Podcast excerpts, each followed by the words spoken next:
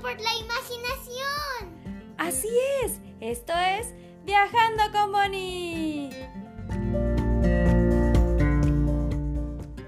Detengámonos aquí. En este lugar les voy a pedir algo. Sigan los movimientos que les voy a ir indicando. No es nada peligroso, solo con cuidado. No nos hacemos responsables de heridos. Inténtenlo desde donde están. Vamos, alístense. Es en serio. Párense. Se necesitará un lugar libre en el que por lo menos puedan extender sus dos brazos y no choquen con nada a los lados, ni al frente ni atrás. No vayan a tirar el jarrón de colección. Realmente sentirán en carne propia de qué estoy hablando. En lo que se preparan, les voy a decir que además de movernos, en este capítulo también daremos los primeros pasos hacia el templo más grande que tuvo la ciudad mexica, el Templo Mayor. Ahora sí, ¿están listos? Pues comienzo. Separen los pies hasta la altura de los hombros. Tomen equilibrio. Comencemos a marchar en su lugar levemente.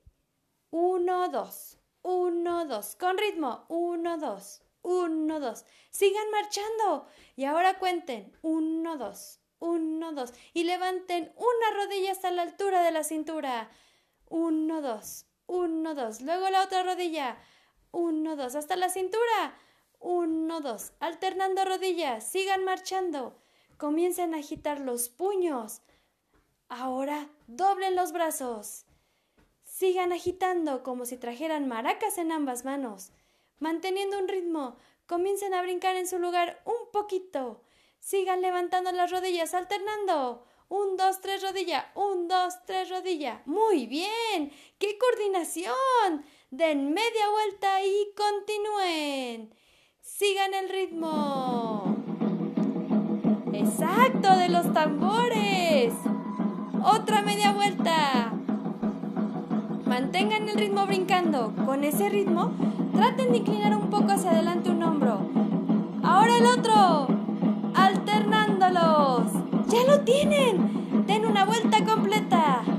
Eso es, muy bien. Imagínense que suenan los cascabeles que tienen puestos en los tobillos. Ya casi terminamos. Sigan danzando con ritmo, sin que se les caiga el penacho de la cabeza.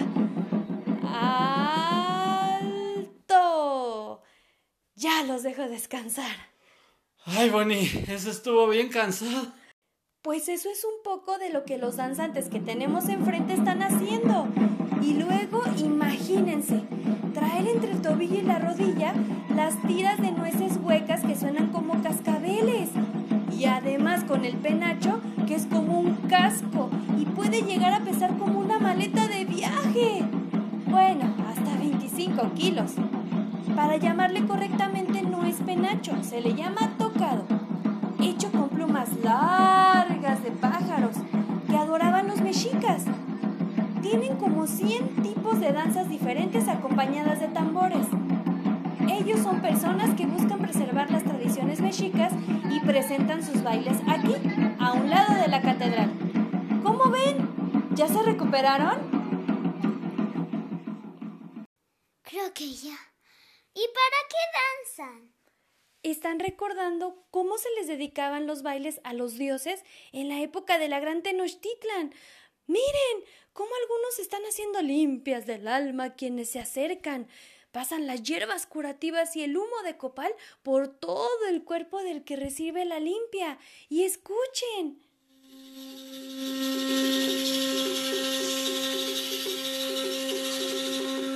Ese es el sonido del caracol, como si fuera una trompeta. Soplan para anunciar el inicio de su ceremonia. Continuemos hacia el fondo, como si fuéramos hacia atrás de la catedral. Esta es la zona arqueológica del Templo Mayor. Era el edificio más importante de la Gran Tenochtitlan. Estamos viendo lo que quedó en tiempos de la Nueva España, después de la conquista. Cuéntanos cómo descubrieron esto. Pues ahí les va. Esto sucedió poco antes de que comenzara la independencia de México. Cuentan que al estar haciendo arreglos en las calles, de pronto comenzaron a desenterrar una piedra. Era como un gigante con forma de ídolo. Tenía grabadas calaveras en la espalda y otra calavera al frente con cuatro manos y rodeando todo el cuerpo muchas figuras que no tenían ni pies ni cabeza. Nadie sabía de qué se trataba ese monstruo. Al investigarla, resultó ser ¡Chachón! La diosa de la tierra, Cuatlicue. Con unos meses de diferencia, fueron desenterrando cerca de ese lugar ahora un disco de piedra gigante con una cara al centro, decoraciones de animales alrededor de la cara y algo como serpientes justo en la orilla de todo el círculo. Se descubrió que era la piedra del sol o calendario azteca. Y como si esto no bastara, después de otros meses se encontró otro disco, pero mucho más grueso. Era una plataforma con forma de cilindro con grabados de algo como guerreros. Era la piedra de Tizoc, como un monumento a la victoria militar. Todas de la época de los mexicas. ¿Todavía se conservan esas piedrotas? Así es. En el Museo Nacional de Antropología están las originales. Iremos por allá en otro paseo. Así fueron descubriendo uno tras otro objeto de Tenochtitlan. Fue hasta principios de los años 1900 que comenzó a suceder lo más impresionante. En el siguiente episodio... ¿Cómo, Bonnie? ¿Nos vas a dejar con las ansias? Sí, porque quiero que nos acerquemos más hacia la piedra que se encuentra allá y con esa piedra contarles una leyenda. Pero eso en el siguiente capítulo. Síganos. Esto es Viajando con Bonnie. Denle like y compartan.